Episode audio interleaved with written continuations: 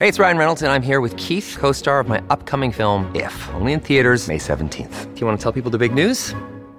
All right, I'll do. it. Sign up now and you'll get unlimited for $15 a month and six months of Paramount Plus Essential Plan on us. Mintmobile.com slash switch. Upfront payment of $45 equivalent to $15 per month. Unlimited over 40 gigabytes per month. Face lower speeds. Videos at 480p. Active Mint customers by 531.24 get six months of Paramount Plus Essential Plan. Auto renews after six months. Offer ends May 31st, 2024. Separate Paramount Plus registration required. Terms and conditions apply if rated PG. When you need mealtime inspiration, it's worth shopping Kroger, where you'll find over 30,000 mouthwatering choices that excite your inner foodie. And no matter what tasty choice you make, you'll enjoy our everyday low prices, plus extra ways to save, like digital coupons worth over $600 each week. You can also save up to $1 off per gallon at the pump with fuel points. More savings and more inspiring flavors make shopping Kroger worth it every time. Kroger, fresh for everyone. Fuel restrictions apply.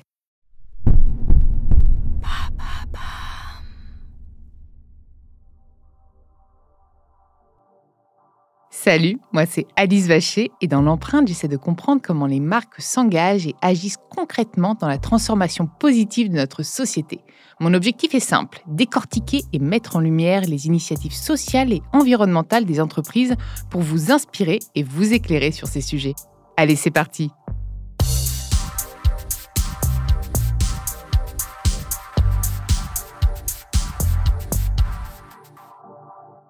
Dans ce nouvel épisode de l'empreinte, j'ai le plaisir de recevoir Michel Moreau, le vice-président du groupe hôtelier international Hayat en charge de la France. Bonjour. Bonjour Michel, je suis ravie de t'accueillir dans l'empreinte. On va parler euh, luxe, on va parler euh, euh, bah forcément enjeux environnementaux et sociaux de, de, ce secteur et puis les actions que vous mettez en place, parce que ça m'intéresse, surtout quand on est un groupe comme ça. par quoi, par quoi est-ce que tu souhaites commencer? Bien, je vais peut-être commencer de façon un peu, un peu large. Ouais. Après... Peut-être les enjeux, peut-être me reposer un peu les enjeux pour un groupe comme vous aujourd'hui? Bien sûr. Alors, nous, ce qui est assez quand même particulier, on est dans le secteur de l'hospitality, donc de, de l'accueil, mais aussi de l'hospitality en anglais, c'est encore un, un autre sens. Ouais. C'est bien recevoir, être bienveillant quand même. Ah ouais, à la française. alors, c'est autre chose.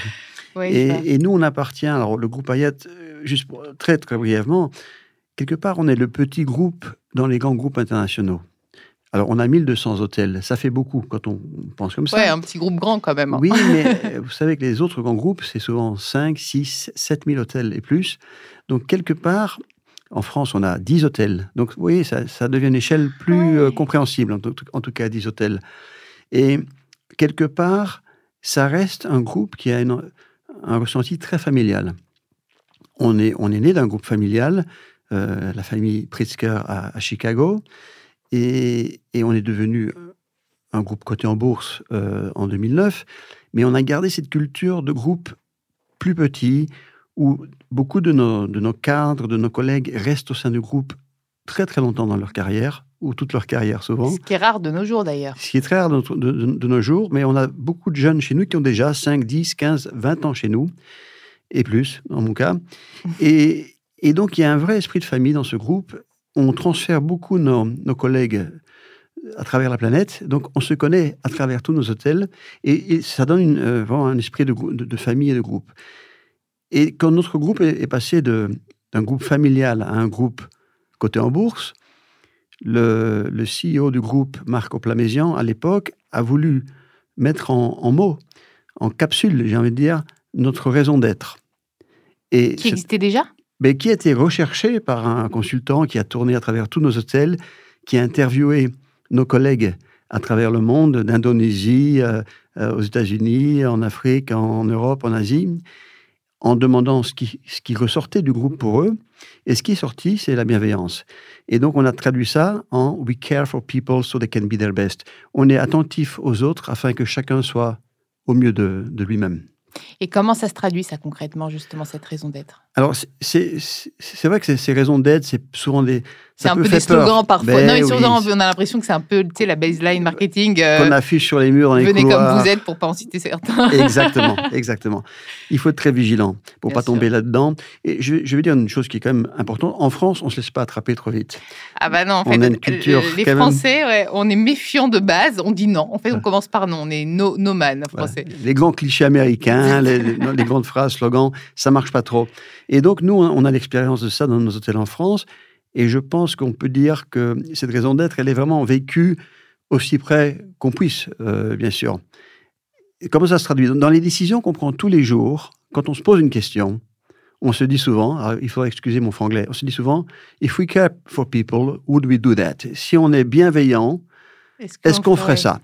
Par rapport à un collègue, par rapport à un client, à qui on doit retourner son, ses, arts ou son déposit, par rapport à un fournisseur, par rapport à un voisin ou quelqu'un de la communauté. Donc c'est très large et on se pose vraiment souvent cette question en, équipe pour se dire, mais est-ce que c'est est-ce que c'est est-ce qu'on prend la bonne décision ou est-ce qu'on mm. prend une décision qui est business business euh, qui cherche à faire de l'argent d'abord? Et souvent ça nous corrige dans, dans notre tir on attendez si on, est, si on est bienveillant on fait les choses un peu autrement ça, c'est une première chose pour donner comme la culture. alors là, je vais te poser une question qui est peut-être un peu philosophique. Tu ne penses pas que justement le business pur n'existe plus? Aujourd'hui, le business first, c'est avant il y avait business first vraiment. Maintenant, c'est plus business business first en fait. C'est plus possible parce que d'abord on ne peut plus engager de, jeunes collègues. Bah oui. Les jeunes qui ont 20 ans aujourd'hui ne rejoignent pas un groupe qui n'a que pour objectif de gagner de l'argent. Qui n'a pas le care justement. Et qui n'a pas le, care. Il faut qu'on hmm. ait un sens dans ce qu'on fait. Et, ça, c'est très marqué chez nous, parce qu'on a, on a beaucoup de, collègues qui sont chayas depuis très très longtemps, donc on partage cette culture presque d'une origine familiale. Et je le dis, c'est très, fort. Et dans les engagements concrets, si tu peux me donner des exemples, on avait, tu, on avait parlé en off d'un programme justement. C'est ça, ça, m'intéresse de savoir au-delà même euh, du finalement de, ces mots, comment concrètement vous vous engagez. Alors je vais aller sur ce programme. Alors si on va sur notre sur notre site, on parle de, on a euh, on a le World of Care qui, rassemble toutes les initiatives de Hayat à travers le monde. Et oui, on a We Care for the Planet, bien sûr, We Care for People, and We Care for the Business. We Care for the Business, c'est conduire le business ou faire le business de façon éthique et, et responsable. Bon, c'est compliqué ça, mais oui. Oui, mais il y, a beaucoup de. Non, mais c'est intéressant. Aujourd'hui, il y a beaucoup de compliance, il y a beaucoup de formation. C'est très, très, c'est très sérieux aussi. C'est une partie importante. We Care for People. Alors, une des choses qui est importante, c'est quand on est un groupe hôtelier avec des hôtels euh, dans 50 pays à travers le monde, on est partout, on est comme les Nations Unies. On est partout et nos directeurs d'hôtel, c'est un peu nos ambassadeurs du groupe Hayat. Locaux. À travers le monde. Voilà. Et comment on peut care, on peut être bienveillant pour nos communautés? En 2018, le, groupe euh, Hayat au siège a pris une initiative qui s'appelle Rise High. Rise, comme s'élever, high, en hauteur, mais traduit euh, avec les initiales de Hayat avec H-Y, Rise High, comment se lever, s'élever. Cette initiative avait pour objectif de recruter d'ici 2025 10 000 jeunes à travers le monde, dans nos hôtels, des jeunes qui sont en situation qu'on appelle de nouveau en anglais NEET, Not Employed, Educated or Trained, non, Donc, non, non, employés. Pas, de diplôme, quoi, non diplômé. Pas de diplôme, pas de travail et, pas de formation. D'accord. Bon, voilà. Nos, jeunes qui sont, on appelle en France. Encore un mot qu'on n'a pas en, en français. Décrochage. Bah, oui, c'est ça, c'est un décrochage, c'est ça, ouais. Oui, mais c'est vrai. Et les Anglais, les, les Américains, on appelle ça les, les, les opportunity youth, les jeunes avec opportunité, parce que c'est comme ça qu'on les regarde. Alors, le but de ce programme, c'est, et quand on lance une initiative comme ça dans le groupe Ayat, c'est de laisser à chaque hôtel ou à chaque région l'initiative de comment déployer, de comment faire un, effet de comment les accompagner aussi et, transformer ce programme localement parce que on fait pas la même chose à Paris qu'à New Delhi qu'à Mexico. C'est pas les mêmes personnes. C'est pas les mêmes problèmes, c'est pas les mêmes personnes. Mais la base du problème est la même. Dans tous ces pays, dans toutes ces villes, il y a toute une population qui n'a ni job, ni formation, ni euh, éducation. Et qui a envie et qui a envie. Ça, c'est Qui a envie, mais qui parfois n'ose plus. Ah Parce qu'il y a ce qu'on appelle l'autocensure, qui s'interdisent, qui pensent que c'est... Oui, puis qui en plus est peut-être méfiant vis-à-vis d'un groupe comme, comme tout, Hayat, Tout à fait. J'imagine. Ils il pensent que le monde du travail et des hôtels de luxe, c'est sûrement plus pour eux. Ouais. Donc, nous, ce qu'on a trouvé en France, euh, j'ai rencontré une rencontre formidable en 2019, euh, Moussa Camara, le président de... Il est passé dans l'empreinte. Oui, T'as pas écouté l'épisode. Mais, je, suis, je suis toujours dis, pas derrière lui. Dis pas derrière les lui. Déterminés, les bien Sûr. Donc Moussa et, moi, on a connecté à l'occasion de. On était, on était membres d'un jury ensemble, on a échangé les cartes et tout de suite on a connecté, on s'est retrouvés. C'est un mec bien. C'est un, un, gars super. C'est un gars super. Eh bien, on, on s'est on, unis pour cette mission. Je lui dis Moussa, tu formes des entrepreneurs. Est-ce que tu peux nous former des intrapreneurs? Des gens qui ont le même esprit d'aller de l'avant, d'être euh, euh, autonome d'une certaine façon, mais travailler dans un groupe comme, euh, comme un groupe hôtelier. Et on s'est mis à travailler. Et on a lancé en 2019 la première promotion Rise Eye, les déterminés. L'idée, c'est que les équipes de les déterminés les forment pendant 5-6 semaines, 6 semaines aujourd'hui, c'est le programme d'aujourd'hui, sur les soft skills. Apprendre à ces jeunes, d'abord à prendre confiance en eux, se tenir debout et savoir s'exprimer, connaître quelques codes de l'entreprise, du travail, savoir qu'on arrive tous les matins avec une chemise propre euh, et bien présentée au travail. Et après cette formation de soft skills, on les met en formation dans nos hôtels, principalement dans des métiers de service en salle, en restaurant, euh, en cuisine, euh, dans les étages, housekeeping. Et maintenant aussi, on a euh, trouvé des jeunes qui voulaient faire du service technique dans les hôtels. Et ça, c'est en fonction de leur, leurs envies ou c'est, ou c'est en fonction de vos besoins? Toujours. Alors, ce qui est très innovant dans cette formation avec Moussa et ses équipes, et aussi notre responsable de formation qui s'appelle Peggy Faucheux, qui fait un travail magnifique pour nous, c'est que ce qu'on a changé dans la façon de former ces jeunes, on ne fait pas du euh, il faut me pardonner mon franglais. Hein. on ne fait pas, on fait pas du, du, inside out, on fait du outside in. On dessine la formation, on, calibre la formation pour chaque jeune. En même temps, entre nous, c'est comme ça qu'ils seront les meilleurs. On ne décide pas qu'on a une formation qui est prête sur toute pièce, de toutes pièces. Venez vous asseoir dans la classe d'école et vous allez écouter ce qu'on va vous dire et on va vous former. C'est comme ça que ces jeunes décrochent d'ailleurs. De toute façon, plus tu as envie de mettre quelqu'un dans, un moule, plus il ressemble à une tarte. Hein, donc euh. Et ils refusent. Et ils refusent. Il n'y a pas. Non, mais dans tous les cas, encore une fois, c'est le bon sens. Que mmh. ce soit environnemental ou social, ça reste du bon sens. ça, franchement, je, je trouve que c'est quand même un, super euh, programme. Mais comment vous l'avez décliné à travers le monde? Est-ce qu'il y a eu des régions ou des, pays où c'était plus compliqué, justement? Alors, ça, a un succès euh, qui varie en fonction des pays. En France, on a, on a beaucoup de succès. Et je pense que notre partenariat avec. Euh, enfin, j'en suis sûr. Je pense pas, j'en suis sûr. Avec, avec Moussa est essentiel. Et on est parti aussi. Ce qui est important quand on, on a ce genre d'initiative, c'est d'avoir les bons partenaires et puis d'avoir un engagement de chaque, de chaque dirigeant d'hôtel. Tous nos directeurs d'hôtel en France, on parle d'hôtels de luxe, hein, le Martinez à Cannes, le Parc Hyatt euh, rue de la Paix, l'hôtel du Palais à Biarritz, on parle d'hôtels de luxe. Eh bien, chaque dirigeant de, chacun de ces hôtels s'est engagé avec nous. On a fait une équipe pour dire on se met à former des jeunes. On en est à la troisième promotion. En 2000, il y a eu un petit arrêt en 2020, bien sûr. Ah bah oui, j'imagine que ça a dû bien vous impacter, ça, quand même. Bien sûr, et puis les jeunes, on les a laissés chez eux en activité partielle, mais on les a suivis. Ah. Avec Moussa, on les a suivis pour ne pas les perdre, parce qu'il fallait qu'ils reviennent. Donc aujourd'hui, on a environ 16 jeunes en contrat CDI chez nous des premières euh, promotions. Il y en a 17 qui sont en formation à l'heure où je vous parle. Et on va, on va continuer à déployer ce programme. Euh, en 2023, on va continuer avec 50 jeunes en plus. Donc, on va, on va accélérer, accélérer la cadence avec l'objectif de les engager dans nos hôtels ou même de les laisser engager. En fait, vous, finalement, vous proposez une formation. Absolument. Qui, qui n'aboutirait pas forcément uniquement pour vous. Absolument. Il y a des jeunes. C'est ça qui, est intéressant. Il y a des jeunes qui. C'est de l'open source. et, ils ont des gens qui ont changé de métier. Certains sont repartis pour des études en. Oui, mais ils ont, en informatique. Savoir, ils ont un savoir en plus. Et ils savent peut-être qu'ils ne veulent pas faire ça aussi. Et ils savent que c'est possible. ils, savent que, dans, dans le monde du travail, dans le monde du business, qui gagne de l'argent, on peut trouver des gens qui sont vraiment bienveillants et qui, cherchent mmh, vraiment à, faire les choses bien, pas avec un, objectif euh, caché derrière. Redonner confiance et envie, en fait. Oui, absolument, parce que souvent, ils s'interdisent de, faire ça.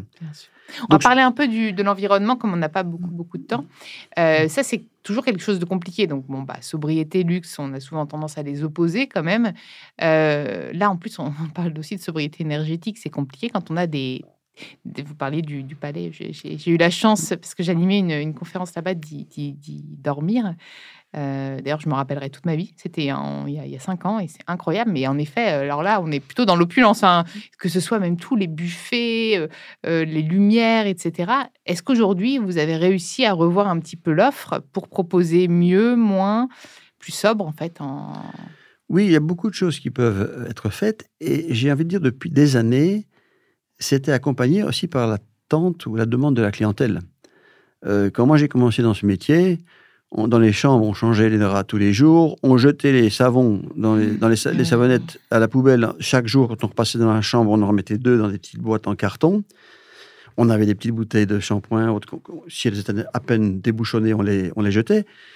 Et il y a des années de ça, j'avais des clients quand j'étais ici à Wyatt Madeleine, ici au de la euh, boulevard Malzerbe, les clients me disaient mais pourquoi vous changez mon savon tous les jours ça, mais moi aussi, Mais moi, il y a des- y, a plus- il y a plus de 20 ans de ça. Donc il y avait certains clients qui avaient déjà cet bon esprit. sens. Et aujourd'hui, tout le monde serait choqué avec ça.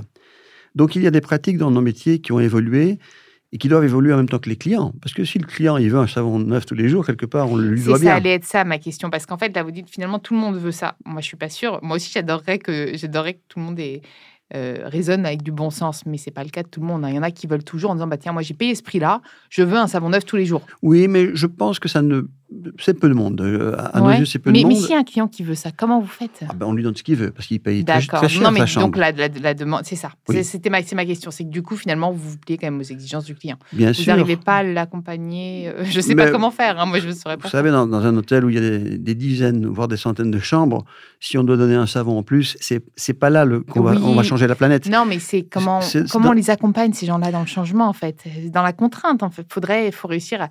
Je ne sais pas, parce que moi, je suis pour euh, euh, l'écologie euh, inclusive et qu'on puisse donner ça, euh, qu'on puisse amener les gens à raisonner différemment avec la bienveillance, comme vous, comme vous disiez. Mais les plus réfractaires, parfois, il faut aussi les contraindre un petit peu. Oui, Bah. mais je, je pense que nous, hôteliers, on n'est pas tout à fait là pour éduquer les gens. On fait les bons gestes, on donne les options. Si quelqu'un veut une option plus à l'ancienne, on se Moi, je vous jette la savonnette dans la tête. hein. Si Oui, vous voulez, euh. vous m'embauchez, moi, je vais être radical. hein. je vais Voilà. me faire débaucher tout de suite. Mais il n'y en a plus beaucoup des clients, ça je vous assure. C'est vrai Et, et puis ils se, rajeunissent. On a des jeunes clients maintenant. Ouais, la mais c'est horrible de raisonner comme ça. Dans la prochaine génération, Voilà. Et puis il faut pas. les autres, ils s'éteignent. Non, non. peu-. Non, non, mais on a des, des jeunes et des moins jeunes qui, a- qui ont adopté ce style de vie. Donc, changer les draps, moins souvent, souvent les serviettes de bain. Mais après, une deuxième chose qui est très importante dans nos hôtels, c'est l'infrastructure. C'est pour ça que ça prend du temps et c'est coûteux de faire cette transformation. Ces, ces choses-là, euh, un savon en plus, c'est pas terrible aux yeux C'est du. plus mais c'est- rien du tout dans la masse Mm. d'une consommation d'un hôtel. c'est- rien du tout. C'est pour ça que c'est pas important de se battre là-dessus. T'as- T'as vu d'ailleurs que les mini-bars allaient être euh, squeezés des chambres? Squeezés, si c'est très français tout ça. Oui. J'ai vu une, une loi comme quoi, je sais plus, bientôt, euh, il y aura plus de mini-bars dans les chambres. Enfin, c'est plus, euh, en gros, il y aura pas ça. Mais ça, c'est bien. Mais du coup, il faut un peu de, de législation, en fait, finalement. Oui, oui. Comme ça, il n'y a, plus d'options. On peut faire tellement d'autres choses qui sont plus impactantes, si je peux parler comme ça. Vous savez, vous changez toutes vos ampoules d'un hôtel complet en LED. Vous revoyez vos, tout ce qui est étanchéité de l'hôtel, nouvelles fenêtres, triple vitrage. Il y a des investissements qui sont importants. Vous revoyez, euh, vous rénovez vos ascenseurs avec des moteurs modernes qui consomment deux fois moins. Et tout ça, c'est beaucoup plus que les quelques euh, mini-bars qui ont des bouteilles d'eau fraîche. Il ne faut pas se En fait, il tromper faut de... calculer. Ben, bien sûr, il faut, aller, il faut aller aux choses qui sont les. En, en anglais, on dit au, au low hanging fruit, les choses Ouais. qui sont les plus évidentes et qui vont faire un, qui ont un impact le plus important euh, possible sur, euh, sur euh, le côté raisonnable et raisonné de nos hôtels. Et il ne faut pas se battre pour, pour un client qui veut un, un savon de plus parce que c'est rien du tout. C'est rien du tout dans. voilà, rien du tout dans, dans la, dans, dans- dans la, la taille de, Oui, de la oui, oui. consommation. et Voilà. Je pense que les choses changent beaucoup dans la façon dont on, on présente la nourriture. C'est les buffets, qu'on s'assure que les, les plats sont plus petits, qu'on puisse les rafraîchir de plus, plus souvent, qu'il n'y ait pas de gaspillage. Tout- Ça doit être compliqué parce que moi, je me rappelle encore de cette matinée où j'avais eu ce petit déj. C'était, enfin, c'était vraiment délicieux, mais il y avait un choix monstre. Et dans les hôtels de luxe, les gens veulent ce choix monstre. Ça, je le sais, Mhm. puisque autour de moi, il y avait déjà suffisamment de choix. Il y en avait qui avaient encore pas ce qu'ils voulaient. J'avais envie de, c'est pas grave. et, euh, et comment vous faites à, à la fin de, ce, de ces petits déj ou de ces déjeuners, ces buffets Comment vous faites pour la nourriture euh, qui reste en fait? Alors, il y, a des, il y a des process qui sont très euh, calibrés, j'ai envie de dire, pour les, pour les chefs de cuisine, pour s'assurer que, d'abord, la, chaîne du froid ou la chaîne du chaud soit respectée. Donc, c'est- il y, a des, il y a des contraintes bien précises. Donc, c'est vrai qu'un un fond de plat tiède, on ne peut pas le réutiliser parce qu'il y, a un- il y a un risque. Mais c'est pour ça que les buffets bien gérés, et les chefs le font, parce que c'est ce qu'on appelle dans nos métiers le food cost, le coût de la- nourriture. Oui, et puis ça, ça doit, enfin, ça écœure tout. Le gaspillage alimentaire, ça écœure tout le monde. en Ah ben bien sûr. Vraiment. Personne ne peut voir... Per- euh, Moi, ça me, moi, c'est ce qui m'a fait d'ailleurs euh, euh, bifurquer dans, dans, dans la RSE, enfin dans l'impact. C'est Mhm. C'est le gaspillage alimentaire des. des Oui, c'est dramatique de voir. euh, Ouais. Alors ça a beaucoup changé. Certains de nos hôtels ont, ont pris des initiatives, par exemple, euh, euh, Too Good To Go. Ah oui, Voilà. comme, beaucoup finalement. Tout le monde cherche. On travaille avec les, les, les Restos du Cœur. On- chaque, chaque hôtel trouve ses- façons de, de pouvoir retomber, à, réutiliser tant que c'est dans le respect du, protocole euh, température hygiène, bien sûr, les hôtels trouvent le moyen de, minimiser ces pertes et de pouvoir réutiliser euh, la nourriture et, comme je dis, euh, éviter le coût, parce que c'est un coût aussi pour le, pour le chef. Le chef d'un hôtel, il a un ratio le plus important pour lui, c'est le coût de sa nourriture, le pourcentage par rapport à ce qu'on a vendu. Donc ils sont très très vigilants. Déjà pour, être économe. Des bons chefs, moi j'ai travaillé avec des, très grands chefs durant ma carrière, ils prennent une orange, ils ne vont jeter rien de l'orange. Même la peau, ils vont la faire confite. Ils vont, ils vont, rien jeter parce que rien ne va à la poubelle. Hmm. Voilà. Et puis maintenant aussi on mesure les, les déchets, les volumes de déchets.